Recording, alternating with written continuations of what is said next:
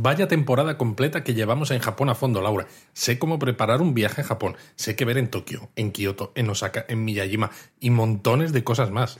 Anda, sorpréndeme. Seguro que tienes alguna otra duda, ¿verdad? Sí, como se nota que nos conocemos desde hace mucho. Me preguntaba qué hacer con el equipaje, porque claro, pienso, ¿no? Estamos en Japón, quiero ver muchos sitios, pero si voy con maletas grandes va a ser muy engorroso.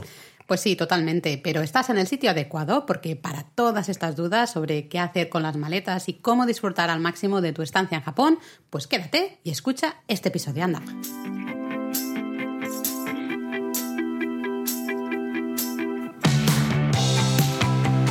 Bienvenidos a Japón a Fondo, El podcast sobre Japón de la mano de japonismo. patrocinado por Lexus. Experience Amazing.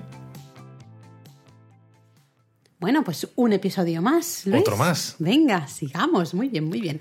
Bueno, esto me parece súper interesante porque es muy práctico, ¿no? Hemos visto en los episodios anteriores, pues lo que has comentado al comienzo, ¿no? Destinos, hablar eh. Comida. Exacto, el ramen. Luego, el- sí es verdad que hace dos semanas hablamos del JR Pass, que ya también era bastante práctico, pero yo creo que el, el podcast de hoy es realmente súper interesante para todos los viajeros. Da igual el itinerario, da igual qué ciudades eh, vayan a ver, da igual lo que vayan a comer, ¿no? Es qué hacer con el equipaje. De hecho, es una de las eh, consultas que más recibimos, ¿no? Normalmente de, de Pues nuestros sí, lectores. Ciertamente. Y es que da lo mismo que sea mochila, que llevéis maleta, que lo que sea, pero muchas ocasiones no sabemos qué hacer para Mm. no estresarnos, porque es verdad que estar moviéndonos por Japón, acarreando, ¿no? Pues estos bultos resulta un tanto mm, estresante, por Lo decirlo es, de una manera fácil. lo es, lo es. Es que, a ver, eh, si ya cargar una maleta de 20 kilos, ¿no? O una mochila, me da lo mismo, ¿eh? Sí, exacto. Ya es duro, ¿no? De por sí.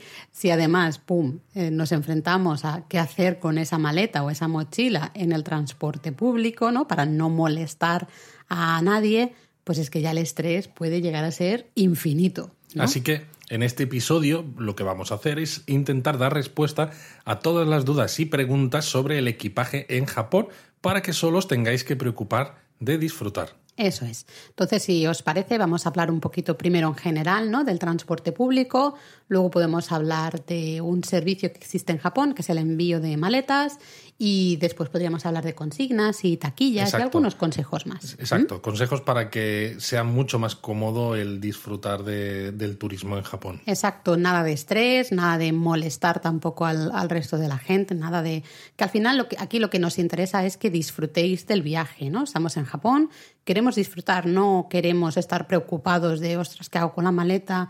Es hora punta, mm, yo y la maleta no cabemos ahí en el tren, ¿no? Bueno, de hecho sí, deberíamos empezar a hablar ¿no? de el equipaje en el transporte público, Mm. ¿no? Tú decías antes que eso, que acarrear una maleta de, una maleta de 20 kilos, una mochila, eh, por el caso es lo mismo, ¿no? Mientras sea muy grande, es bastante complicado, sobre todo cuando te metes en el transporte público e imaginaos si encima entráis en un tren, en un metro, en hora punta. Imposible. con- claro, es que es eso, es imposible, ¿no? Y, y bueno, es una de esas cosas que en un episodio de esta temporada hablábamos de consejos para no meter la pata, ¿no? Y uno de ellos es precisamente cuando estás en estos trenes, en estos metros, tener cuidado con esos grandes bultos, ¿no? Esas maletas, mochilas, equipajes, ¿no? Sí, sí, hasta una mochila normal para ir a trabajar, digamos, puede molestar, ¿no? Al final, porque el espacio personal es muy reducido.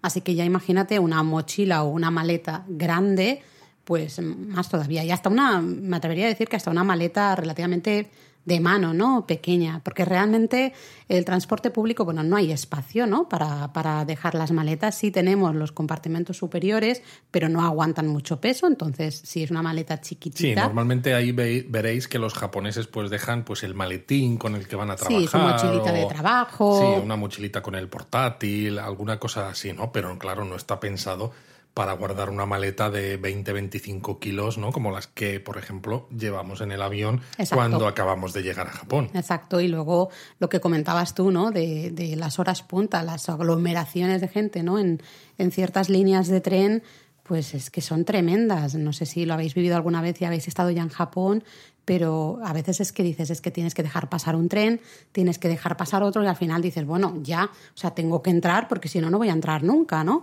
Y, y te metes ahí sin que haya espacio realmente para ti, pero bueno, tú consigues meterte pero te metes tú, o sea, tú y tu maleta sería imposible, ¿no? Sí, sobre todo esto es bastante imposible eso, en metros o, trenes urbanos, ¿no? Mm. Los que son como, por ejemplo, eso, la línea Yamanote o cualquier línea de metro. Y en estos nosotros desaconsejamos Totalmente. Ir con maletas grandes, pero diréis, claro, y entonces ¿qué hago? ¿no? Bueno, existen eh, varias maneras, existen trenes donde sí que es más fácil llegar. O sí, ahora veremos, o sea, vamos primero, si te parece, revisar un poco ¿no? la situación en todos estos trenes y luego ya explicamos un poco, oye, nuestra recomendación de qué hacer, ¿no?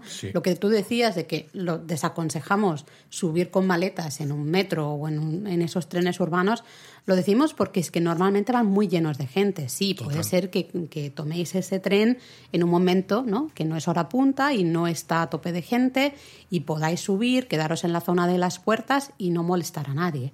Es posible, ¿vale? Exacto. Pero va a depender de las horas, va a depender del momento del día en el que tengáis que tomar ese tren. De todas maneras, hay algunas excepciones, hmm. porque hay algunos trenes, sobre todo los que conectan los aeropuertos con las ah. ciudades, que sí que tienen espacio para maletas, entonces pueden ser un poco más cómodos, ¿no? Por eso a veces también os recomendamos tener el hotel, por ejemplo, cerca de alguna de las paradas de este tipo de tren, porque os bajáis del tren, y ya vais al hotel directamente. A dejar las maletas. A dejar las maletas y no tenéis que subir a ningún tren de los que sí que son problemáticos con maleta. Vale, para qué, trenes Exacto, para, para, dar ahí ejemplos concretos, ¿no? Entiendo, por ejemplo, el Narita Express, que es. el tren que conecta el aeropuerto de Narita con Tokio, en de este caso. Exactamente, es un tren que podéis usar con el JR Pass. Si no sabéis qué es el JR Pass, tenéis el episodio anterior de Japón a fondo, podéis escucharlo. Pero desde el aeropuerto de Narita también tienes el Keisei Skyliner, que también tiene espacio para maletas. Vale. Tiene un recorrido diferente, no se puede usar con el JR Pass, pero es eso, ¿no? Si, por ejemplo, te buscas un hotel en la zona de Ueno, pues te viene maravillosamente bien y dejas la maleta en el tren sin problemas. Vale. Luego entiendo que el monorraíl de Haneda, que es un monorraíl que conecta el aeropuerto de Haneda con el centro de Tokio, también tiene espacio para las maletas. También tiene espacio para las maletas. Y de hecho nosotros en alguna ocasión nos hemos quedado en un hotel por la zona de Hamamatsucho, que es donde llega el monorail para precisamente lo mismo, ¿no? Una vez que bajas del monorail con las maletas grandes, te vas directamente al hotel y le dejas las maletas y ya no tienes que meterte en ningún otro transporte y liarla. y liarla. Porque sí, porque la y luego también eh, los trenes Haruka y el Rapito, ¿no? El Rapid, eh, que son los que conectan Osaka y bueno, Kioto con el aeropuerto de Kansai. ¿no? Eso es, el Haruka es el de JR. Y el Rapid es el de Nankai, que es otra empresa privada que no se puede usar con, el JR Pass. Eh, con el JR Pass, pero lo bueno además es que el Rapid eh, te lleva a, la zona de Namba, ¿no? Uno de los grandes centros neurálgicos de Osaka, que además está todo lleno de hoteles también, con lo cual Namba es una zona para tener el hotel fabulosa, porque tienes con conexión directa con el aeropuerto y tienes un tren que te permite dejar las maletas en un espacio específico para ellas. Así que de manera general podríamos decir que los grandes aeropuertos, ¿no? como serían Narita, Haneda y Kansai, son los grandes aeropuertos de entrada ¿no? de, vuelos internacionales.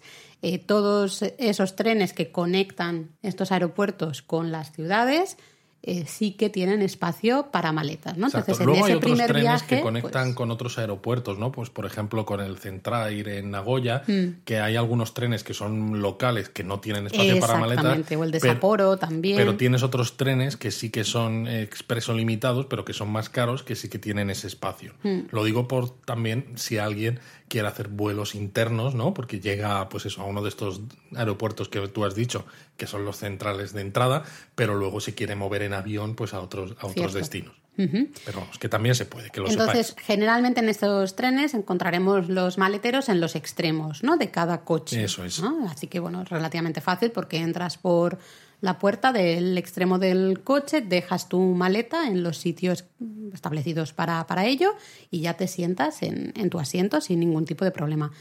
Eh, pero en la gran mayoría de trenes, ¿no? Y también, y eso yo creo que va a sorprender a mucha gente, en la gran mayoría de Shinkansen, esos trenes bala japoneses, no hay este tipo de maleteros en el extremo de los coches. No, esto sobre todo puede sorprender a los que viajen a Japón de provenientes de países pues como España, por Mm. ejemplo, que tienen eh, también trenes de alta velocidad. Exacto. Porque los trenes de alta velocidad en España sí que tienen esos espacios para maletas, ¿no? Al entrar en un coche. Cierto. Entonces, entras en el Shinkansen y dices, ¿dónde, dónde están estos espacios para maletas? No y dices, hay. no hay, ¿no? Pero claro, lo que ves es asientos, asientos, asientos, ¿no? Todo lleno de asientos. Sí, Eh, lo que decíamos, en los Shinkansen realmente el único sitio que hay para equipaje serían esos eh, compartimentos superiores, ¿no? situados encima de los asientos. Eso es. Eh, suelen medir unos 40 centímetros de alto ¿vale? y unos 50 centímetros de profundidad, por lo que equipaje de mano, las pequeñas maletas estas de mano las podemos poner. Sí, un trolley de estos pequeñitos, Exacto. una mochila, incluso la mía, por ejemplo, que es bastante grande porque llevo todo mi equipo Tu fotográfico y que pesa ¿no? Mm. un quintal y medio, ¿no? Esto ha quedado un poco viejuner, lo del quintal. Hashtag viejuner. Lo decía mi padre. Pero bueno, eso, eh, esto cabe sin problema. Exacto, El sí. problema son las maletas, las grandes. Las grandes, esas maletas que a veces pues somos muchos los que viajamos con grandes maletas, ¿no? Que eh, pues son de 20 kilos o si la aerolínea nos lo permite un poquito más, va a depender, ¿no? Para todas esas compras que, que queremos hacer. Oye, algún día podríamos hacer un podcast de, de compras y souvenirs Oh, sí. y qué comprar en Japón, ¿no? Eh, nosotros no- normalmente llevamos las maletas casi vacías y, y luego vuelven ¿no? muy llenas. Las usamos como de trastero durante el viaje, ¿no? Pero bueno, para guardar las maletas, estas maletas grandes, ¿no? ¿qué podemos hacer? Bueno, a ver, habría que... Hay truquillos, venga. Hay truquillos, pero habría que hablar en primer lugar de las líneas Tokaido, Sanyo y Kyushu. Mm, uy, pero aquí nos metemos en un embolado, ¿eh? Nos metemos en un embolado, sí, porque diréis, ay Dios mío, que nos empezáis a hablar de, de nombres de líneas, que yo no sé de qué es esto, ¿no? Tranquilos. Estas líneas de las Pero- que os hablamos son las que van de Tokio a Osaka, luego continúan de Osaka hasta Fukuoka, es decir, pasaríais por Hiroshima, con lo cual os viene bien si queréis ir a Miyajima, por ejemplo, y luego continuarían hasta Kagoshima. Pero antes de que te pongas a hablar de... ¿No, Luis? ¿No, ¿No quieres hablar de los truquitos un poco? No, porque esos truquitos son para maletas muy grandes, pero si viajas en un tren de estas líneas no puedes usar el truquito. Pero sí, el de tener la maleta eh, en tu asiento, tampoco te dejan. No, claro. Ah, bueno, perdón, para los que, que claro, Luis y yo nos estamos mirando porque yo quería explicar un truquito y, Venga, explícalo. Y ahora yo, yo y Luis explico me por está qué mirando en no. plan de que no, que no, y yo estoy, pero que sí, y el que no, y no hay manera. ¿no? Venga, explica el truquito. A ver, hay realmente dos truquitos que servían al menos antes para, eh, pues bueno, si tenías maletas grandes, dónde guardarlas, ¿no? En un, un ejemplo, que eso lo veréis, que lo hacen también muchos japoneses hasta con su equipaje de mano. A veces no lo dejan en los compartimentos superiores, a veces porque no llegan, ¿no? Si, si son personas un poco bajitas, por ejemplo, en mi caso, Como tú, yo a veces no llego y digo, "Uf, mira, yo lo dejo. ¿Qué haces? Lo de- dejas la maleta justo enfrente de tus piernas, ¿no? Tú estás sentado en tu asiento y tienes tu maletita enfrente de tus, de tus piernas. Eh, claro, si eres una persona alta como Luis, pues imposible, eso está, eso está claro. Pero en mi caso, por ejemplo, y en caso de muchos japoneses, lo vemos bastante habitualmente, ponen su maletita justo ahí enfrente de sus rodillas y ya está. Porque Esto sí es verdad que son bastante anchos. es lo que iba a ¿no? decir. Cabe- No os tiene que sorprender pensar, eh, madre mía, que me estáis contando aquí que, que- que voy, Que voy a, a ir, ahí con la pierna para arriba. ¿no? Voy a No, ir no, como no. que voy a parecer un Tetris aquí, ¿no? Es que es verdad que en los trenes bala, incluso en la clase estándar, ¿no? Que es la que vais a viajar la mayoría de vosotros, eh, la distancia entre asientos es grande. Sí, sí, la verdad es que cabe. Yo, por ejemplo, yo me puedo sentar y puedo tener mi maleta perfectamente, no, no me supone ningún tipo de problema, ¿no? Y luego había otro truquito eh, que, se, que se suele usar en bastantes trenes de manera general, eh, que es dejar las maletas justo en la última fila del coche en el que estás, ¿no? Detrás de, de la última fila de asiento de tu coche, pues dejas ahí tus maletas. Es importante, eso sí, dejarlas de manera que el asiento se pueda reclinar totalmente, que no haya eh, ningún tipo de problema. Mejor dejarlas tumbadas en lugar de, de- que dejarlas de pie. Exacto, primero porque de pie pueden salir volando con el movimiento del, Exacto, del tren. sí, Pues pues a veces hemos sol- visto maletas que se van moviendo por ahí. Uf, ya ves. Eh, O sea, que las las- ruedas no estén apoyadas en Sí, el suelo, vamos. dejarlas tumbadas, sobre todo eso, para que el- los asientos se puedan reclinar sin ningún tipo de problema. Y siempre es bueno avisar al, al revisor, ¿no? Al, bueno, la, a la persona, no sé cómo se llama, el, la persona hasta que está en, en, el tren, que va pasando por ahí, va mirando, decirle, oye, son nuestras maletas, nosotros estamos aquí sentados, las hemos dejado ahí, él comprueba que no molestan a nadie y en principio eh, esto funciona bien, ¿no? El problema es lo que decía Luis, ¿no? Y eso es lo que querías contar, Sí. de justamente eh, las líneas Tokaido, Sanyo y Kyushu, ¿no? De Shinkansen, que han cambiado un poco el, el Exacto. tema. Se cambió también pensando en los Juegos Olímpicos, ¿no? Porque la idea, claro, que, la idea que tenían los japoneses es que iban estas líneas iban a estar a tope de gente y desde mayo de 2020 hay que reservar espacio para nuestra maleta si es de gran tamaño y si viajamos en estas líneas. Y diréis, ¿qué es una maleta de gran tamaño? ¿no? Porque claro, es que estamos hablando aquí de maletas grandes Sí. y, y a veces cuesta. Eh, los japoneses lo, lo miden eh, eh, teniendo en cuenta las tres dimensiones, ¿no? El ancho, alto Como y volumen, profundidad. ¿no? Digamos. Sí. Ancho, Entonces, alto si y son profundidad. 160 centímetros o más, entonces esa es una maleta de gran tamaño, ¿vale? Tenemos un artículo en la web sobre el Shinkansen donde podéis ver una imagen en la que tiene estas medidas, pues por si algunos est- os estáis pensando, uff, qué lío es esto y demás. Entonces, ¿qué pasa? Que si viajas en estas líneas con una maleta de estas de gran tamaño, porque acabas de llegar al país, ¿no? Y, y vas con ese maletón y todavía no te ha dado tiempo a... Es que no has llegado todavía a tu hotel Sí, para lo dejar. sabes, ¿sí? Exacto, no puedes utilizar los truquitos que te dice Laura. Mm, vaya hombre. No, tienes que reservar, tienes que reservar un asiento y entonces en el momento en el que reservas el asiento, reservas espacio para tus maletas, que esa reserva es gratuita, es decir, que esto no os preocupe. ¿Y qué pasa si no reservas Si no, espacio res- para la si maleta? no reservas espacio para la maleta y te pilla el revisor, que te pillará, Que pues te pillará. claro, pues entonces tienes que pagar mil yenes. Mil yenes. Claro. Claro, teniendo en cuenta que con el JR Pass, eh, además, bueno, y con la reserva de asiento normal, ¿no? Que tengas que pagar eh, reserva de asiento, luego la reserva del, Sí, del- la reserva de la maleta es la gratuita reserva de la maleta es gratis, o sea, simplemente se hace para asegurarse que esas maletas de gran tamaño No molestan. También se, se hizo pensando en que normalmente los japoneses, como lo tienen muy claro, ¿no? Cómo funcionan los trenes bala, se colocan en el espacio apropiado, suben Sí, muy rápido, muy rápido. bajan muy rápido, pero claro, los turistas que van con grandes maletones, a veces con más de uno, Vamos tardan mucho tiempo en subir y esto impacta mucho en la operación, porque, a ver, os lo cuento, ¿no? La línea Tokaido, la que va de Tokio Hashtag fun with trains. Fan with Trains, la línea de, que va de Tokio a Osaka de tren bala, es que tiene 368 trenes al día. Entonces, la distancia que hay entre trenes es muy, muy pequeña. Tienen que salir muy rápido de las estaciones, ¿no? Y si pierden 15 segundos, por ejemplo, porque hay gente que está subiendo con retraso, esto impacta muchísimo en la operación diaria.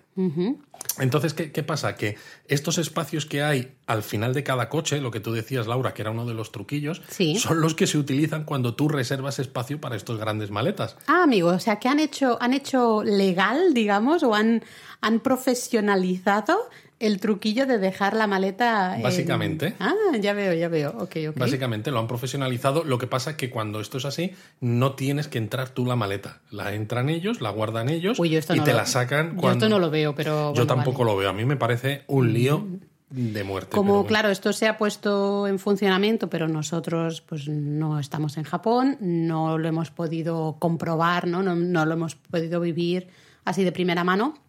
De Cuando todas- viajemos, pues ya veremos cómo funciona. De todas ¿no? maneras, esto es temporal porque la idea era que a partir de 2023 en los trenes de estas líneas eh, se iban a habilitar unos espacios para guardar maletas precisamente. Y ya que lo hiciera la, la persona de manera individual, ¿no? No, no, si los- no, no, no. Ah. Lo, lo- te lo van a seguir haciendo, pero ya va a haber unos espacios específicos para maletas, no como, no como ahora, ¿no? Ahora que están en esa fase, digamos, intermedia, se utiliza el truquillo este del final de cada coche. Lo que pasa es que genera muchas críticas, lógicamente, porque estoy seguro de que los que nos estáis oyendo lo estáis pensando también. Es como, Vale que un Shinkansen de Tokio Osaka son 16 coches, ¿no? Pero entonces hay 16 espacios detrás de los asientos. Claro, ¿cómo van a Son controlar dos eso? filas de asientos, con lo cual son 32, pero dices, tampoco hay tanto sitio si, por ejemplo, ese tren va a tope de turistas, ¿no? Entonces, ¿qué haces con todos los turistas adicionales que tienen maletas grandes? ¿Dónde las metes? Y no se sabe muy bien. Bueno, como claro, está el país cerrado ahora mismo, tampoco se han tenido que. No se han tenido no que se han encontrado con eso. ¿no? efectivamente. Entonces, yo creo que también hay que tener en cuenta que hasta ahora, especialmente si viajamos con Pass, podíamos reservar nuestro asiento de manera gratuita y subir a un coche, eh, un coche con reserva, ¿no? Que nosotros ya sabéis que siempre lo recomendamos porque así vas con tu asiento, tu número y tienes tu espacio y no tienes problemas de nada, ¿no? Pero entonces, si tú quieres viajar en un coche sin reserva, con maletas grandes entiendo que ya no puedes. Ya no, puedes. Exacto. Una de las ventajas ¿no? del JR Pass, que mucha gente lo ha utilizado y que nos lo decían en comentarios o en alguno de los directos que hemos hecho en YouTube, es, ah, es que yo cuando tengo el JR Pass hay veces que entro y no reservo ni siquiera el asiento, ¿no? Me voy directamente al, andén. y, exacto, y me subo a un coche sin reserva. Si vas con una maleta pequeña o mediana o sin maleta, lo puedes seguir haciendo. El problema es que es eso, si vas con maleta grande te tienen te cobrarían los mil yenes los de, mil yenes para como de penalización la, ¿no? maleta exacto entonces tienes que pasar igualmente por la oficina de billetes y claro ya que pasas por la oficina de billetes y pues llevas el Jar Pass pues dices pues oyes aparte de gestionarme la el espacio para mi maleta grande, pues dame, dame asiento. Gestióname el espacio para mí, ¿no? Exacto, para mí. Vale, bueno, vamos a ver cuando podamos viajar a Japón, vamos a ver cómo funciona también cuando ya, haya. Ya lo contaremos a ver, cuando si haya es un turismo de nuevo, ¿no? Y vamos a ver, porque claro, ahora sé que ya está funcionando. De hecho, tenemos un par de amigos conocidos que han usado el servicio, que han tenido que, pues eso, que reservar, ¿no? Su, su espacio para la maleta, para la línea Tokaido en este caso. Pero claro, no hay turismo, son pocos movimientos al final que hay. Entonces vamos a ver qué Yo creo que va a ser un lío, pero, pero veremos. Bueno, ya sé que te encanta hablar de trenes, Luis, pero yo creo que ya. Ya está, equipaje en trenes vamos a dejarlo. Y creo que estaría bien hablar de autobuses, por ejemplo. ¿no? En los autobuses de ciudad, bueno, aquí acabamos muy rápido, porque básicamente los autobuses de línea de ciudad normales... Son como de juguete.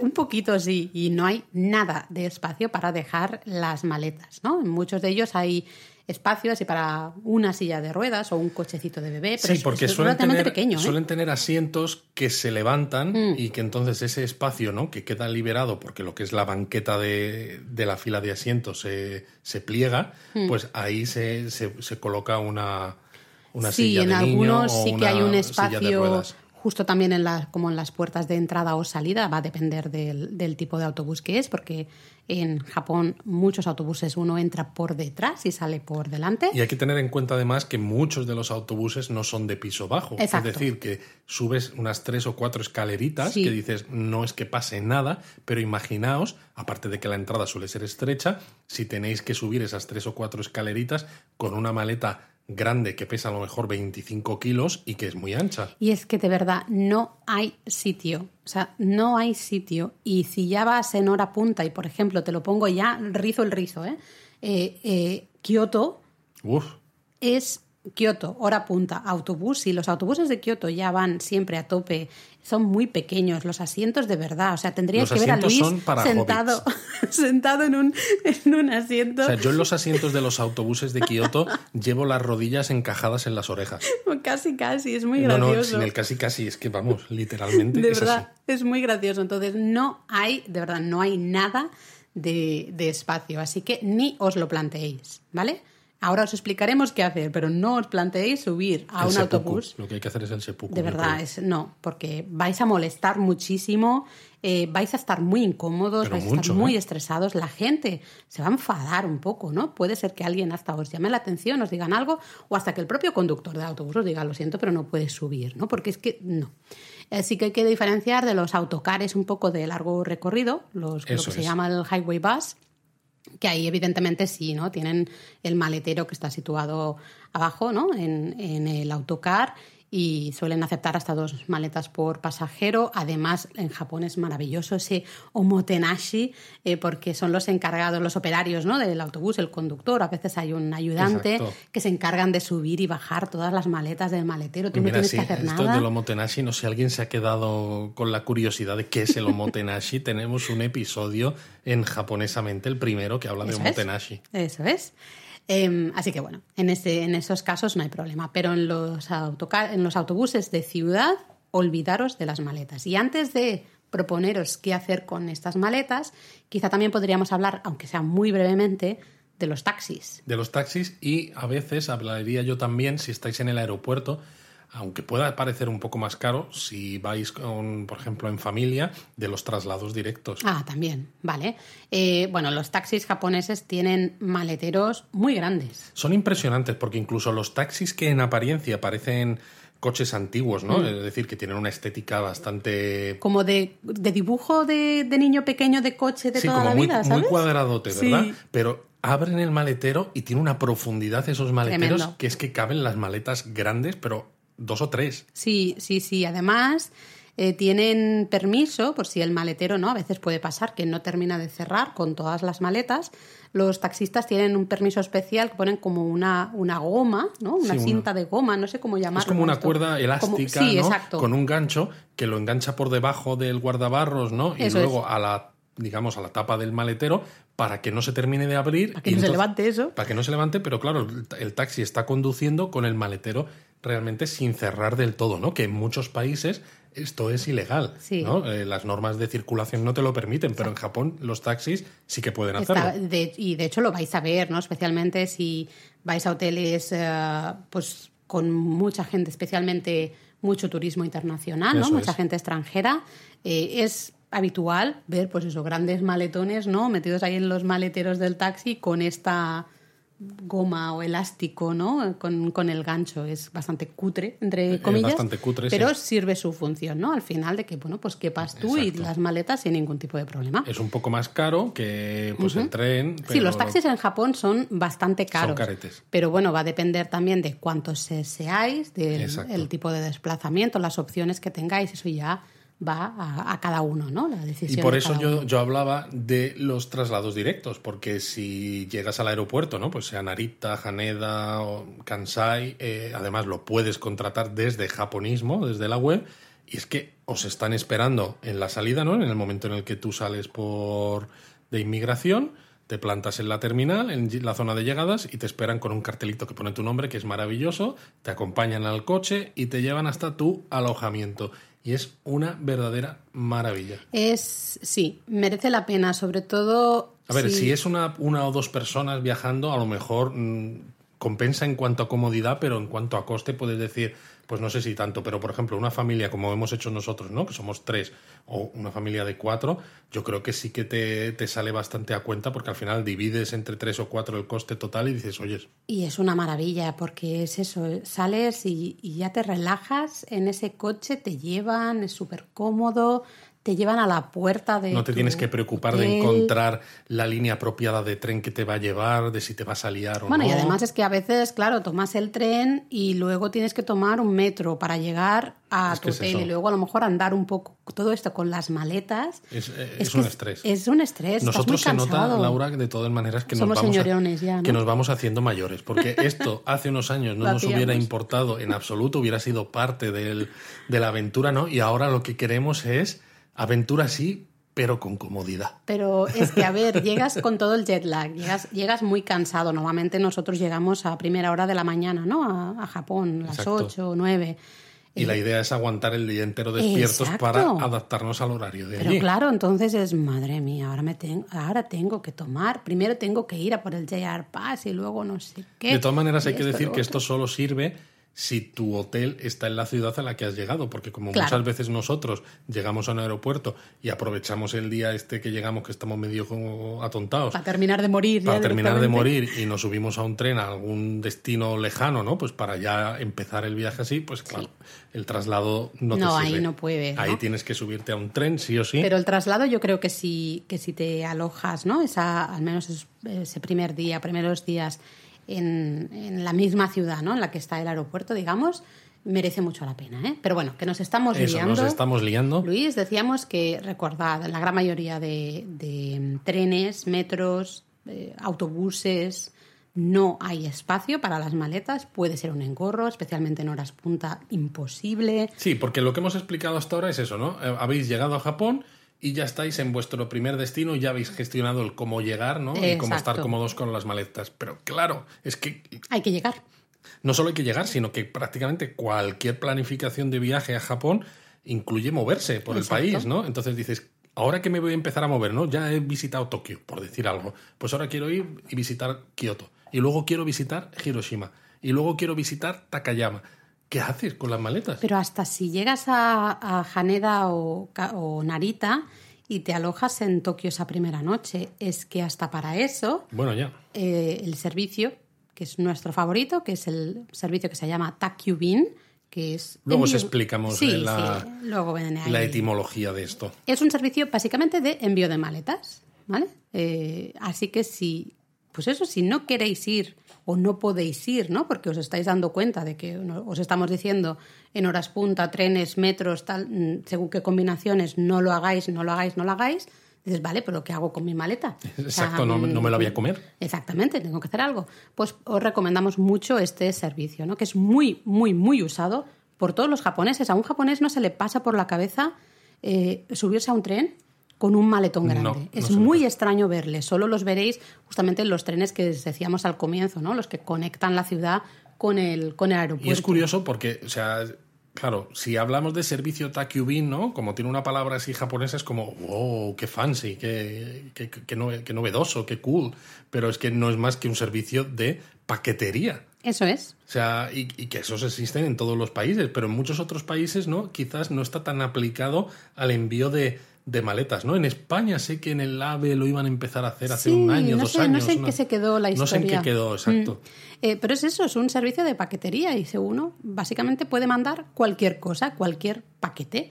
Y una maleta se entiende que también es un paquete. Paquete. Al final tiene un volumen, ¿no? Tiene unas medidas muy claras, pues se pone un precio por, por ese volumen y ya está. Y se puede mandar también la maleta. Lo bueno es que se puede mandar desde cualquier punto del país a cualquier otro punto del país y tiene un precio pues realmente económico. Está muy bien de precio. Está muy bien. Y lo bueno además es que hay oficinas de Takyubin ya en los propios aeropuertos. Sí, veréis oficinas de Takyubin en absolutamente todas partes, Sí, pero sí. lo que dices tú es muy válido, ¿no? Por eso también decía que aunque te alojes en, en Tokio esa primera noche, eh, hay algunos casos en, en los que tu maleta puede llegar ese mismo día.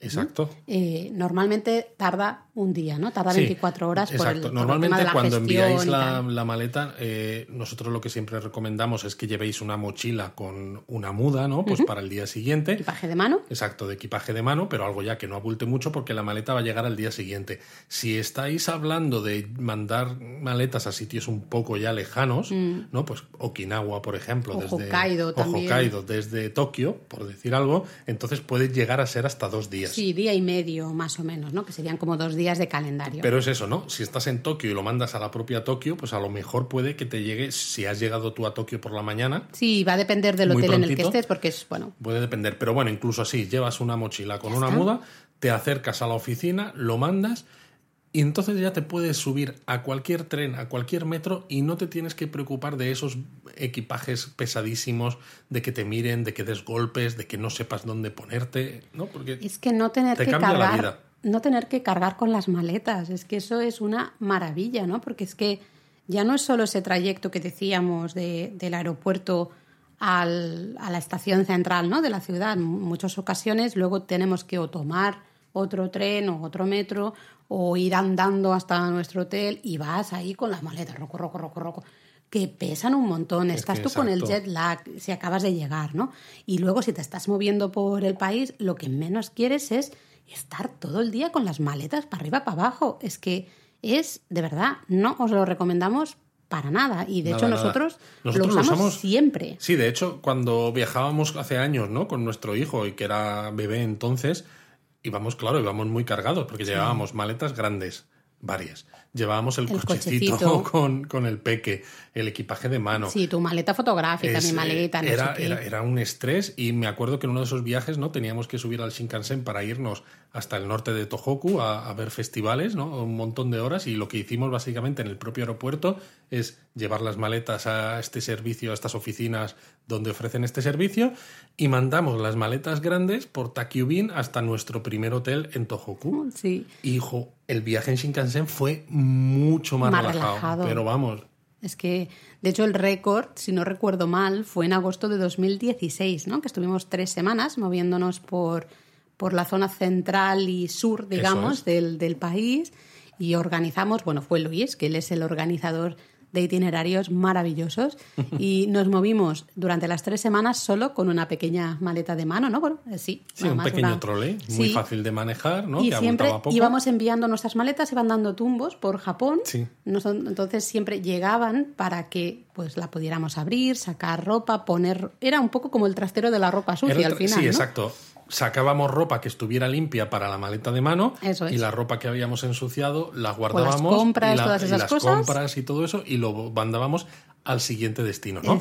Requiere un poquito de planificación por lo que decimos, ¿no? Porque hay que tener en cuenta que normalmente el día que tú la mandas no es el día que te llega, te llega al día siguiente, ¿no? Entonces, pues eso, tenéis que tenerlo en cuenta para saber qué día tenéis que, que mandarla. Lo bueno es que en los hoteles, en la recepción, os gestionan este servicio también. Es decir, no solamente en los aeropuertos tenéis oficinas de esto, tenéis oficinas por todo el país, pero es que los, los hoteles también lo ofrecen. Exacto. Eh, de hecho, contratar el servicio este de Takubin es muy fácil, ¿no?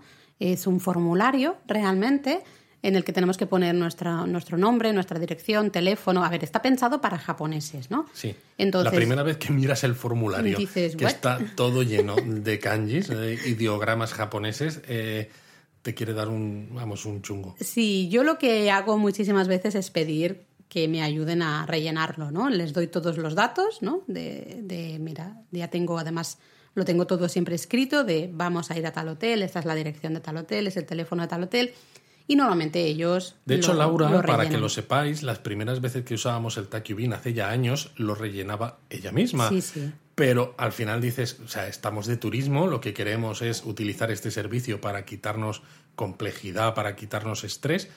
si tengo que ponerme yo a entender el formulario, que a veces puede ser un poco complejo, pues es un lío. Pues mira, que lo, que lo hagan ellos. Y sobre todo que lo quería escribir en kanji, para que, porque al final, claro, los, son las, las personas que trabajan, ¿no? Eh, moviendo en ese servicio de paquetería, pues ven mejor las direcciones si están escritas en japonés, ¿no? en, kanji. Entonces, claro, y yo siempre digo lo mismo, digo, ay, perdón, pero es que voy un poco lenta escribiendo kanjis, ¿le importa si lo escribe usted? Y así amablemente y siempre, sí, sí, no hay problema, no hay problema, ¿no? Así que no os agobiéis mucho. Pero bueno, de todas formas, básicamente es poner nuestros datos de dónde estamos, en, qué hotel estamos, la dirección del hotel, tu nombre y a qué hotel vamos, ¿no? Los datos de, el, lugar de recepción. Exacto. Y Ellos lo que harán será con una cinta, una especie de cinta métrica, pero que, que tiene un código de colores. Eh, medirán el volumen de la maleta, ¿no? Para decidir eso, si es mediana, grande o pequeña, porque en función. Eh, o sea, hay como tres grandes grupos, ¿no? Si es pequeña, te cuesta tanto. Si es mediana, te cuesta tanto. Y si es grande o más, te cuesta tanto. Y entonces pagarás ahí el servicio Takyobin y ya te olvidas, ellos te dan el resguardo. Pero siempre según, si os fijáis cuando miran eh, los precios, veréis que es una tabla de precios, que a mí mm. siempre la sacan ahí plastificada, maravillosa, Muy toda llena de, de, colorinchos, y veréis que es bastante grande porque, claro, va a depender del tamaño de tu maleta y el destino, ¿no? La mm, prefectura, eh, no, sé, no sé exactamente cómo está dividido, pero te van, pues ahí hay una, una diferencia de precios, ¿no? Evidentemente no te cuesta lo mismo si estás en, en Narita mandar la maleta a Tokio que si estás en Narita mandarla a Hokkaido, ¿no? Por decir Efectivamente. Pero bueno, eso, pues básicamente... Las dos variables son eso, la distancia, el destino, básicamente, y el volumen. Exacto. A ver, no recordamos exactamente precios, ¿no? Pero una maleta pequeña, una zona cercana, pueden ser 800.000 yenes, que no es nada. Y luego maletas grandes a zonas un poco más lejanas, pues pueden ser 4.000 yenes. quizás, sí. Que dices, hombre, es un dinero, sí es, un dinero, pero es una inversión total. Que, que os, os, regala comodidad, ¿no? Y nosotros pensamos que cuando estamos de viaje, y más en un país como Japón, que todo nos sorprende, que queremos ver 200 millones de sitios en el tiempo que pasamos, la comodidad es imprescindible. Total, totalmente de acuerdo. Vale, entonces os tenemos más o menos convencidos de, de usar el servicio Takubin.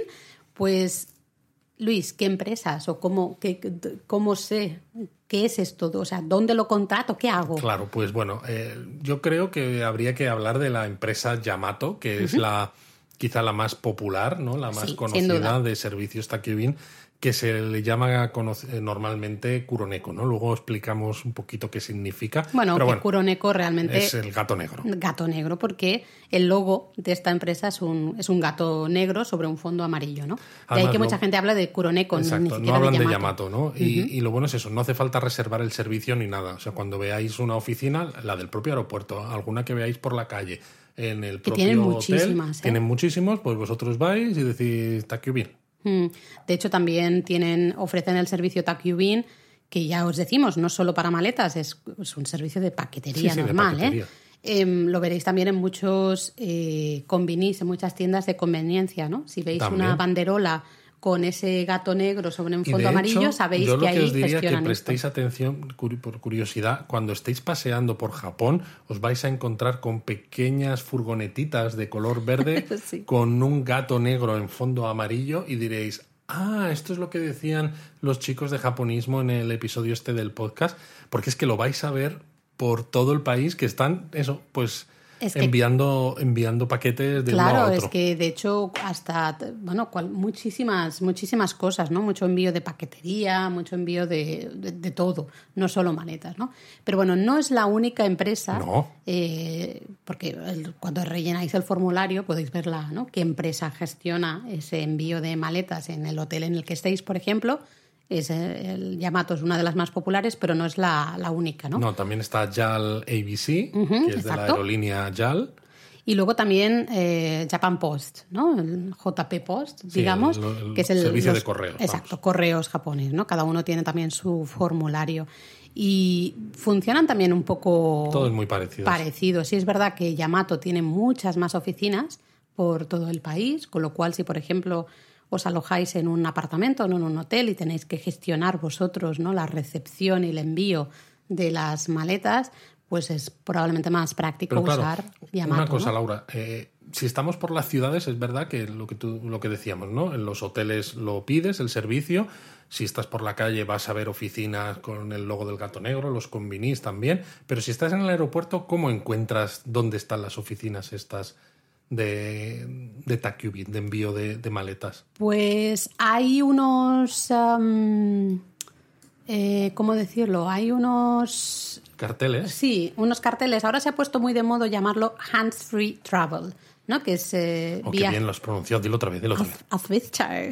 Hands-free travel. Oh my God. Am, viajes, ¿no? Eh, con las manos libres, digamos, ¿no? Sin nada en las manos. Sí, esto lo está promocionando la, La oficina oficina, de de turismo de, de Japón. Exacto, es una manera de presentarlo. Al final, todos, estas, todos estos proveedores de, de servicio, ¿no? Yamato, Jala, ABC, Japan Post, todos ellos bajo una, un mismo paraguas, ¿no? Este Hands Free Travel. Con lo cual ahora es mucho más fácil encontrarlo, ¿no? Porque simplemente tienes que seguir las indicaciones Eso que te mandan a estos servicios de hands-free travel. Exacto, entonces ya no solo tienes que ir, no, no hace falta que vayas a las ventanillas específicas de, de cada empresa, que siguen existiendo, siguen estando en todos los aeropuertos, sino sim- simplemente si eres turista, mucho más fácil, vas a esta ventanilla de Hands Free Travel y ellos lo que hacen es, pues bueno, según la distancia, según eh, la hora del día, no sé exactamente, pues deciden ¿no? con qué empresa para mandar tu, tu maleta. ¿no? Y lo que decía al principio, según tu localización ¿no? del, del hotel, puede ser que lleguen al mismo día. Pues eso sucede bastante en Tokio, por ejemplo. A veces tú llegas por la mañana, mandas tu maleta con este, a través de este Hands Free Travel, ¿no? Y, y la oficina de turismo se encarga un poco de que te llegue la maleta por la tarde-noche, ¿no? A tu, a tu hotel, lo cual es fantástico. Es Haces el check-in y ya tienes las, las maletas, ¿no? Eh, y otra cosa que también es interesante es que también se ofrece el servicio de almacenamiento temporal, ¿no? De, de maletas, que es algo también muy, muy práctico. No sé, tenéis localización de estas ventanillas de, de Hands Free Travel en el post que tenemos de equipaje de Japón en, en la web. Y cuando hablábamos del formulario, Em, hay una opción en la que también puedes decir cuándo quieres que lleguen tus maletas. Exactamente. Que esto es relativamente nuevo, ¿no? Em, entonces, si tú quieres, dices, no, mira, es que yo voy a estar tres días haciendo el camino de Kumano y quiero que dentro de cuatro días llegue mi maleta a Osaka. Lo puedes marcar. Si no marcas nada, la maleta llegará al día siguiente Al o dentro de dos días, o- dependiendo de la Sí, el tiempo distancia. normal, vamos. Exacto. Pero sí que puedes decir, oye, no, mira, guárdamelas, digamos, ¿no? Manténmelas ahí en tu almacén durante tres días y luego ya eh, la, Buah, la es mandas. que, o sea, si ya era cómodo antes, ahora con esto. Es fantástico. hiper cómodo. Realmente, para mí, el envío de maletas es la solución ideal, ¿no? No tener que preocuparte de llevar las maletas de aquí de allá. Sí, sobre todo porque es eso. Luego subes al Shinkansen o a, un- a cualquier tren expreso limitado y tardas 0, en subir, te sientas con total comodidad, solo llevas una mochilita encima Nada. y te olvidas un poco de, de- de todo ese estrés, ¿no? De, de tardar en subir, de que te miren con mala cara, de dar golpes a la gente, de tener que estar reservando espacio para la maleta en el Shinkansen y dices, uff, a ver si, si me entero de, de- de cómo va. Porque No merece la pena. no Yo creo que eh, sí, al final es dinero, ¿no? Porque, claro, vas mandando maletas y si estás Sí, no, tres final. semanas, pues al final es un dinero. Pero nosotros lo añadimos en el presupuesto de viaje y Sí, para nosotros es, casi tan básico que, como. que contéis un, un X de dinerillo para sumar al presupuesto de viaje porque os va, os va a dar la vida. Mm. Nosotros lo que hacemos siempre, como decía Luis antes, es eso, ¿no? Enviar las maletas al siguiente alojamiento, siempre el día antes de llegar, ¿no? Para que así lleguen el, el mismo día que nosotros y hagamos ya el check-in y estén las maletas ahí, Eso ¿no? es. Y nos vamos moviendo con esa. Además, siempre te lo dicen, ¿eh? Porque cuando tú estás haciendo el check-in en el hotel, siempre te dicen, no, tenemos un- unas maletas Sí. aquí para ustedes. Sí, sí, y en algunos, eso en los hoteles, digamos, normales, ¿no? Los business hotel que son más baratillos, entonces te dan las maletas y tú las subes a tu habitación. Los hoteles que son un poquito más de. Un poquito más top, De lujo. Sí, eso es cuando te haces el check-in, te dicen, han llegado unas maletas, pero ya las hemos eh, Ya subido su a su habitación. ¿eh? Y es como, ¡oh! Ya ni te yes". tienes que preocupar de Yes, eso. yes, yes. Bueno, de hecho nos ha pasado hasta en muchos ryokan también lo hacen, ¿eh? de manera habitual, que, que dicen, bueno, te la dejan ya ahí, al menos en la entrada de, de la habitación, ¿no? Ya está genial. Es que se viaja tan cómodo. Pero entonces, ahora ver, nosotros hemos mandado nuestros maletones grandes y nos Sí. estamos moviendo por Japón eh, con esa maletita pequeña, ¿no? Pero imagínate el supuesto de que estamos un día, ¿no? Pasamos el día, estamos de excursión, ¿vale? Vale. Luis me está mirando diciendo, ¿para dónde ver, vas, a ver, Laura? a ¿Qué ver, ¿pa' quieres dónde vas, decir?". Laura? Bueno, pues mira, quiero pasar el día. Eh, bien, estoy dando una vuelta por, no sé, Kurashiki, por decirte Por algo. decir algo. ¿Mm? Eh, claro, no voy a ir por todo Kurashiki con mi maleta de mano. Hombre, para eso tienes las consignas. Mm, las consignas. Claro, en Japón también existen. ha, ha quedado como si no estuviera preparado, ¿no? Oye, pues no, porque me estabas mirando con una cara de decir, ¿qué quiere decir? Exacto. Luego, cuando ha visto ya por para dónde iban los Sí, tiros, luego ya he dicho, vale, vale, ya, ya, ya veo por dónde va.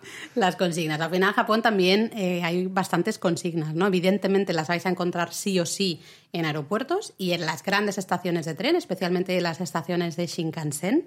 Eh, estaciones como Shinosaka, evidentemente la estación de, de Tokio, de Kioto, hay consignas. Em, la diferencia a lo mejor es que en aeropuerto las, normalmente nos suelen dejar que, que dejemos las maletas durante varios días, Sí, tres no, días o eso así. es. Lo que pasa es que las estaciones de tren normalmente son de recoger en el propio día. Exacto. En la web, de todas maneras, en el post que tenemos de equipaje en Japón, tenemos también aplicaciones, webs, ¿vale? Eh, que están muy bien, porque lo que se ha hecho en Japón y que creo que se está empezando a hacer también en España, eh, no sé, en otros países, nos lo podéis comentar luego al finalizar ese podcast, es que también hay una red de eh, negocios locales, ¿no? cafeterías, hostales, centros comerciales, tiendas, que pues puedes usar como de consigna, es decir, que te guardan la bueno. maleta eh, en, pues en su local, ¿no? Eh, y entonces hay, hay unas aplicaciones, unas páginas web en las que puedes ver un poco qué tiendas, qué locales hay, ¿no? Que puedan guardar tu maleta Claro, durante esto lo que hace el es que ¿no? aumenta la capilaridad del servicio. Uy, qué bien hablas, Luis, ¿Ves? por Dios. Muy Claro, bien. Porque tienes eso, tienes. Es mucho más fácil encontrar un sitio cercano Claro. a donde tú estás o a donde a ti te interesa estar cuando vayas a recoger la maleta, que no si solamente tienes que depender de esas oficinas de la empresa de, de mensajería Exacto. o de transportes. Exacto, así que bueno, echadle un vistazo porque os damos al menos tres que son muy buenas. Una de ellas es de hecho eh, la propia Yamato, el, el gato negro, pero luego hay una aplicación que está muy muy bien, que, que merece la pena, ¿eh? porque está muy bien montado, ¿no? Pero luego es eso, tenéis las consignas en, en los aeropuertos, en los grandes aeropuertos evidentemente todos tienen consignas. Sí, que son de entre 500 800 yenes, ¿no? Sí, sí, va a depender un poquito también del Según el volumen, tamaño del de la maleta. Eso es. Luego eh, hay consignas en las ciudades, en las estaciones, por ejemplo, y luego también repartidas. Normalmente las, eh, las, agencias, los servicios de paquetería, las empresas de paquetería, suelen tener también algunos servicios de consigna, ¿no? De ahí que, por ejemplo, una empresa de paquetería muy famosa que también, que es Sagawa, además de, la del Curoneco que os hablábamos, pues también tienen muchas oficinas que funcionan un poco como, como consigna, ¿no? Y luego hasta agencias de viajes. Em, hay ciertas agencias de viajes que también abren algunas de sus oficinas o de centros turísticos, ¿no? De información turística como, como consigna. Y de hecho, nos ha pasado alguna vez que en algunos algunas oficinas de información turística pequeñitas, de algún sitio ahí recóndido, ¿no? algún pueblecito, pues también te ofrecen la opción de usar la oficina como, como consigna. Pero vamos, fijaros sobre todo en las grandes estaciones de tren, eh, los carteles que pongan baggage room, que es eh, como habitación de maletas, que es lo que traduciríamos por consigna, ¿no? Pues en la estación de Tokio, en la estación de Kioto, pues tenéis este tipo de, de servicios. Pero bueno, aparte de las consignas, ¿no? Que son servicios pensados para guardar maletas grandes, que te las guarden sobre todo, ¿no? Eh, o sea, tú llevas la maleta, ellos te la guardan y luego tú vuelves y te la, te la devuelven, ¿no? Eh, pero hay... ¿Qué lío te has hecho ahí? Sí, me he hecho un lío, ¿no? Pero no, lo que quería es eh, separarlo de los servicios de taquillas, Exacto. ¿no? Que funcionan con monedas o a veces hasta con la Suica, ¿no? Las tarjetas estas sin contacto, que son los Coin Roca. Coin Roca. Sí, de Coin Locker. Exacto, es el... Armario de, monedas. Eso es. Eh, en Japón, las taquillas estas, los Coin Lockers, están en absolutamente por todas Pero partes. todas, ¿eh? ¿eh? A veces estás en medio de la calle y hay un pequeño espacio con unas cuantas taquillas. Normalmente las encontraréis en las estaciones de tren, ¿no? especialmente como en los bajos de las estaciones de tren y de estaciones de metro en los bajos de los centros comerciales, pero eh, también eso, en, plena calle. A mí eso me, alucina, ¿no?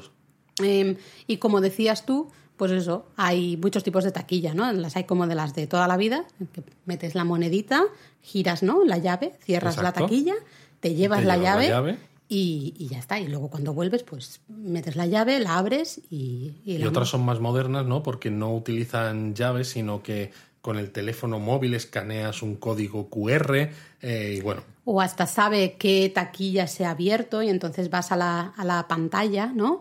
Y te dice, ¿estás intentando cerrar la taquilla 45? Tú miras y dices, ah, pues sí, es la, la taquilla donde he metido yo mi maleta, ahí. Vale, ok, pues entonces pagas con tarjeta de crédito, con la, nuevamente con la Suica, la Pasmo, ¿no? Como, como decías tú. El, la verdad es que el sistema es muy sencillo, son las taquillas de toda la vida, pues eso, es buscar taquillas que tengan la llavecita colgando, porque entonces sabes que esa taquilla está vacía, la puedes abrir. eso es. O en las más modernas. tienen, una lucecita verde. Eso es, ¿no? La lucecita verde, señal de que están vacías y podemos seguir. Pero ¿cuántos tamaños hay de, de taquillas, Laura? Pues, a ver, deja que piense. Hay pequeñas, ¿vale? Que son bastante pequeñitas para pues alguna bolsita Una de mochilita quizá pequeñita. Sí, un poco, ¿no? Que no sea muy rígida, ¿no? Que la puedes... sobre todo eso. Luego hay medianas en las que ya caben mochilas bien, ¿no? Y unas cuantas bolsas de, algo que hayamos comprado y tal. Y en algunas estaciones, eh, pero en, pocas, ¿eh? Realmente, sí que hay espacio de taquillas grandes, en las que sí que caben maletas, maletones. maletones, eso es. Las maletas grandes. Pero no son lo habitual. ¿Vale? Este tipo de taquillas solo las vais a encontrar en algunas estaciones grandes, donde sí que hay mucho volumen de turista y pueden entender que dicen, bueno, mira, en vez de, de poner. Incluso local. Sí, sí, pero en vez de poner una consigna, pues pongo taquillas grandes. Pero lo habitual es que haya una mezcla de pequeñas y, medianas. Eso es. Lo que pasa que lo que hay que decir aquí es que las taquillas están pensadas para su uso en el día. Eso es. O sea, es lo que decíamos antes, estáis haciendo una excursión de día, ¿no? Habéis enviado las maletas grandes con el servicio que decíamos antes, el Takubin, pero vais con el trolley, ¿no? Y llegáis a la estación donde vais a donde tenéis el lugar que queréis visitar, pero dices, vale, el trayecto en tren ha sido mucho más cómodo con esta maletita pequeña, pero si ahora quiero turistear por aquí, incluso el trolley me, me estorba un poco, ¿no? Entonces, pues eso, lo dejas en la taquilla y cuando acabas tu excursión lo recoges en esa misma taquilla y ya te vuelves a tu base de operaciones, donde está el hotel, etcétera. No la puedes dejar más allá de un día. Eso es, de hecho, en todas las taquillas dice que, que a los tres días todas las taquillas van a ser vaciadas, ¿no? Y, y, bueno, si quieres recoger lo que sea que te hayas dejado ahí, pues tendrás que pagar una multa si es que es. no se ha destruido lo que sea que has dejado ahí. ¿no? O sea que tened cuidado con no dejar nada en la taquilla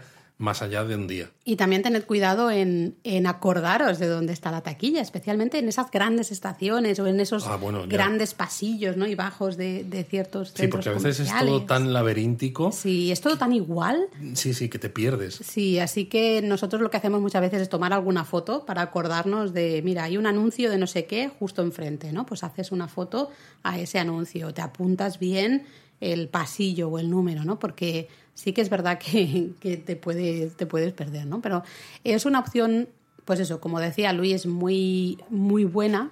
Al final lo que queremos cuando estamos en Japón es poder ver los sitios sin, sin molestias, ¿no? Sin nada que tengamos que acarrear, tener las manos libres, pues si queremos hacer fotos, para hacer fotos. Si queremos comer un ramen, pues un ramen, ¿no? Y tener que arrastrar una maleta todo el rato mientras ves cosas, yo creo que hace que el viaje se disfrute menos. De hecho, no solo para las maletas y los japoneses, eso, lo- las taquillas las usan muchísimo. Pero muchísimo. imaginaros que habéis comprado algo, ¿no? Eh, estáis, habéis ido a Mandarake y os habéis comprado alguna figura de estas que te gustan a ti, Luis, por ejemplo. Por ejemplo, Eh, pues bueno, pu- puede ser que haya unas taquillas ahí cerca, dejáis esas compras, ¿no? Esa bolsa dentro de esas taquillas, os podéis ir a comer tranquilamente, dais otra vueltecita, lo que sea, luego volvéis, sacáis las bolsas de las taquillas y ya, pues os vais al hotel a cenar o donde haga De hecho, falta, es algo tan popular, ¿no? El, el uso de las taquillas que os va a sorprender porque vais a llegar a sitios eh, buscando taquillas para dejar eso, el trolley, las compras, lo que sea. Y están llenas. Y están llenas, o sea, es que os va a costar. Y sobre todo lo que decíamos antes, ¿no? En las grandes estaciones, las taquillas grandotas para maletas de tamaño potente, eh, Bueno, es que esas es- esas se, se agotan Pero porque como hasta- hay muchas menos, Pero hasta las pequeñas, a veces yo recuerdo una vez que estábamos en, en los bajos de la estación de Kioto, las maletas están como en los bajos hacia la... Bueno, en, hay las maletas, perdón, las taquillas. Hay varios eh, lugares, ¿no? Pero uno de ellos es en la parte sur de la estación, la salida sur de la estación de Kioto, en los bajos y un poco a- como hacia afuera, ¿no? Y estaban absolutamente todas llenas. y podía haber, no sé, 300 o o más, no sé. no lo sé, todas tremendo, llenas, todas, llenas, ¿no? Nos costó encontrar una taquilla, ¿no? Para dejar nuestras cosas. Eh, Los japoneses las usan muchísimo, hacen cualquier tipo de compra o tienen una reunión y dicen, pues voy a dejar, no sé, por deciros algo, ¿eh? El ovento que tengo, mm, me lo estoy inventando, pero pum, lo dejan en la taquilla, se van a la reunión, vuelven, sacan el ovento y ya se lo comen en el parque, por deciros algo. Las usan muchísimo, ¿vale? Entonces, nosotros también aprovechad que están ahí.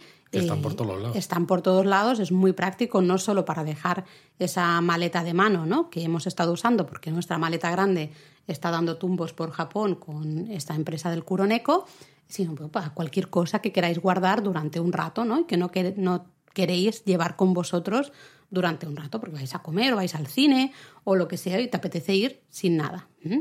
Y quizá para ir acabando, porque yo creo que ya nos hemos extendido Uf, un montón. Un montón. Pero para ir acabando, sí que es verdad que hay muchos tipos de viajeros, ¿no? Y sabemos de viajeros que no llevan maletas muy grandes. Es eh, una manera de evitar tener de que evitar estos utilizar engorros. estos servicios, ¿no? Y no Sí. tener que preocuparte por si hay consignas libres, taquillas, que cuánto me cuesta el takyubin, etcétera, ¿no? Exacto, sabemos que muchos de vosotros viajáis con una maleta, una mochila de mano, con poca ropa, ¿no? Ropa para muy poquitos días y lo que necesitáis es lavar esa ropa, ¿no? Eso es. Lo bueno es que en Japón, en la gran mayoría de business hotels, ¿no? Estos hoteles, ya sabéis, de precio decente, habitaciones De los que suelen estar cerca de las estaciones. Exactamente. Acordaros del Ekimae que decíamos en el episodio Eh, del JR Pass. Te he visto bien ahí, ¿eh? Eh, Pues en la gran mayoría de estos business hotels tienen lo que, bueno, no lo consideraría una lavandería, ¿no? Sino que disponen de lavadoras y secadoras que son de uso público, ¿no? Eh, normalmente tienes que poner también moneditas, ¿no? Mm, Normalmente creo que eran unos 100 yenes 30 minutos, más o O sea menos. que es importante cuando se usan este tipo de servicios, taquillas y las, la- las lavadoras. Tener de- moneditas. Sí, tener dinero suelto. Sí, sí, sí, sobre todo eso, monedas, todo de, 100 monedas de 100. yenes, sí, esas son las, las más interesantes, ¿no? Entonces, si, si os alojáis en un business hotel, eh, en casi todos tienen, tienen lavadora y secadora que podéis usar por relativamente poco dinero. Además, ya viene, eh, no tenéis que hacer nada, solo meter las, las monedas y, y lava la ropa, ¿no? En caso de que os alojéis en un apartamento o en un hotel donde no haya eh, lavadora y no queréis usar el servicio de lavandería de los hoteles, que es normalmente es muy caro, ¿no? Para todo lo que a veces tenemos que lavar, pues en Japón también hay lavanderías. Las podéis localizar eh, con Google Maps fácilmente si buscáis, por ejemplo, en inglés, ¿no? Quizás más fácil, Coin Laundry eh, en inglés y ahí os, a- os aparecerán muchas, ¿no? Hay bastantes Sí, ¿eh? por, sí, todo, por todo Japón. Porque, bueno, en- hay a veces muchas casas, sobre todo casas relativamente pequeñas y tal, que a lo mejor no tienen lavadora o no tienen secador. Bueno, secadora es muy poco habitual, ¿no?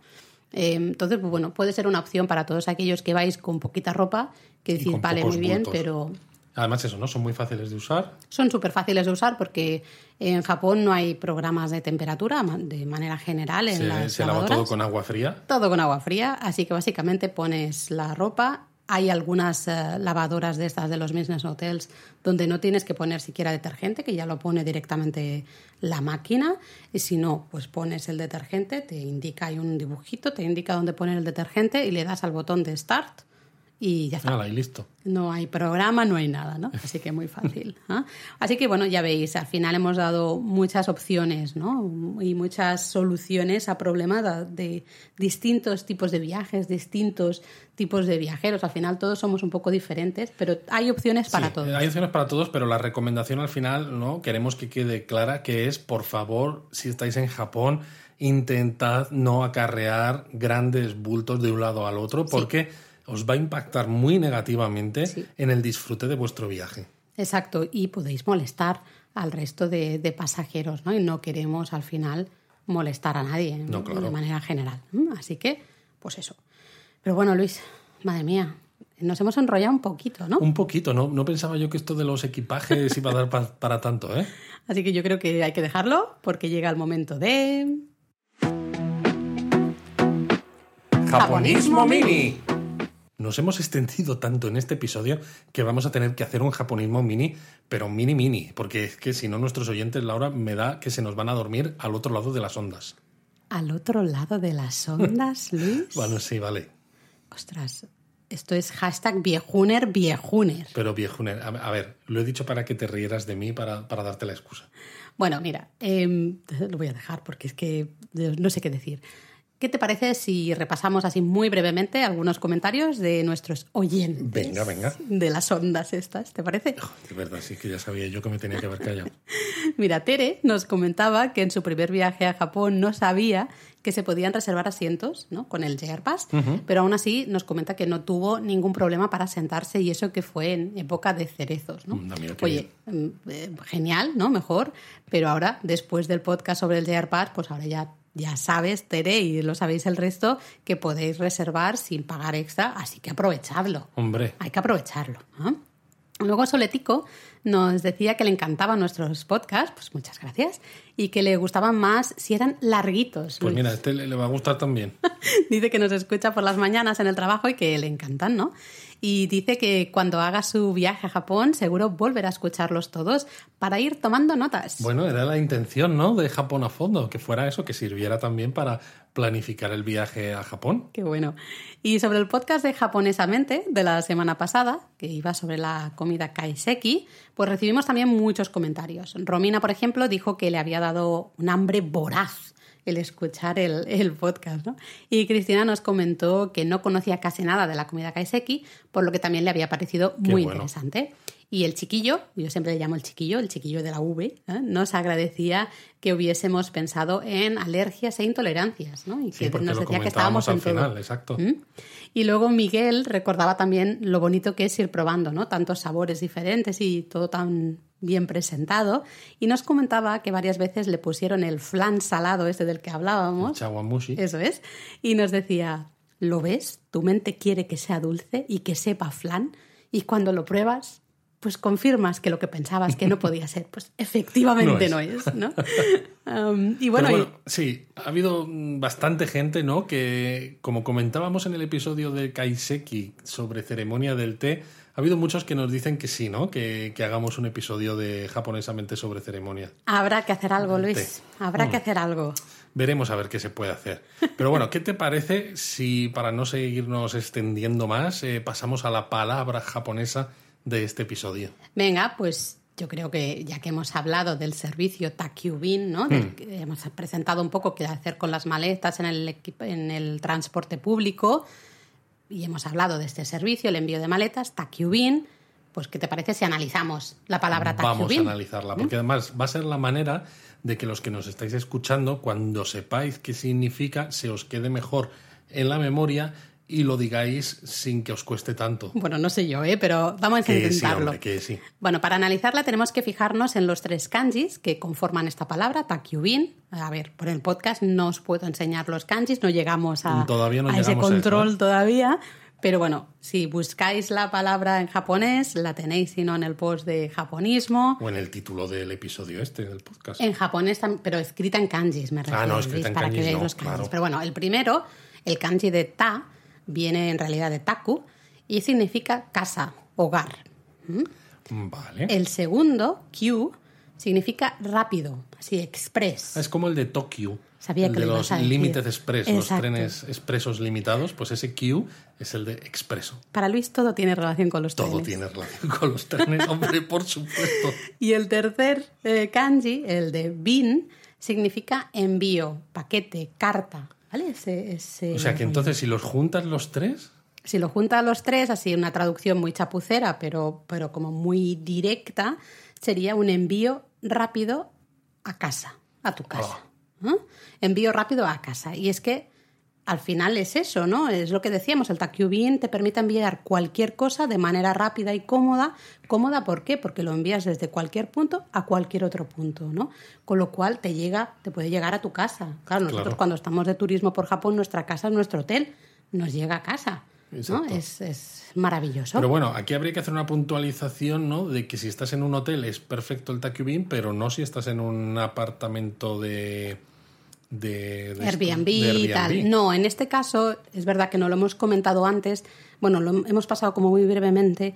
En ese caso tendrás que ir a buscar tu maleta eh, en la oficina de, de la empresa que hayas usado para enviarla más cercana. Exacto, Por o sea, eso, en caso eso. de estar de Airbnb o algún apartamento eh, no gestionado, digamos, que no tenga recepción, sí que es importante que, por ejemplo, mandéis la maleta usando Kuroneko, que es el que tiene más oficinas, y la vais a mandar a la oficina, no la vais a mandar a la dirección de vuestro apartamento porque no la podéis recepcionar. Bueno, sí podéis, pero tendréis que estar todo el día en la casa esperando a que, a que llegue y el la paquete. gracia ¿no? de que te envíen la maleta cuando tú no estás para que ya esté allí cuando tú llegas Claro, se, se, pierde. Estás todo el día ahí encerrado hasta que llega la maleta, no es eso.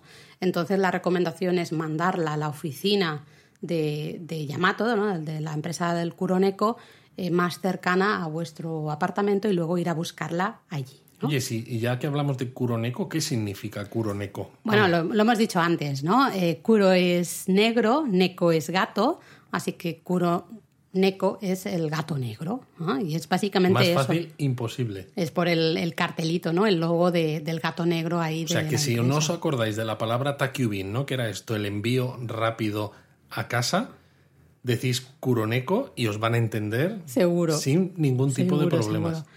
Pues nada más, ¿no, Luis? Yo creo que ya está. Ya nos vamos a tomar un café o algo, ¿eh? Sí, madre mía, que ha sido esto Llevamos rato, ¿no? un rato largo. Pues nada. Mátane. Mátane.